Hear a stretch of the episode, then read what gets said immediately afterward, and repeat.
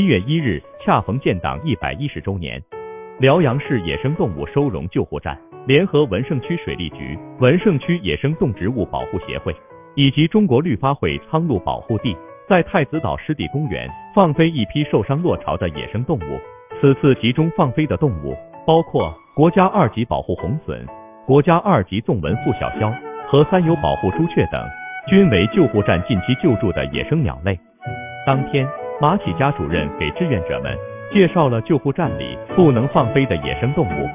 大学生志愿者们对来往游客发放宣传资料，讲解保护野生动植物的意义，让市民了解保护野生动植物、维护生物多样性、保护生态环境的重大意义。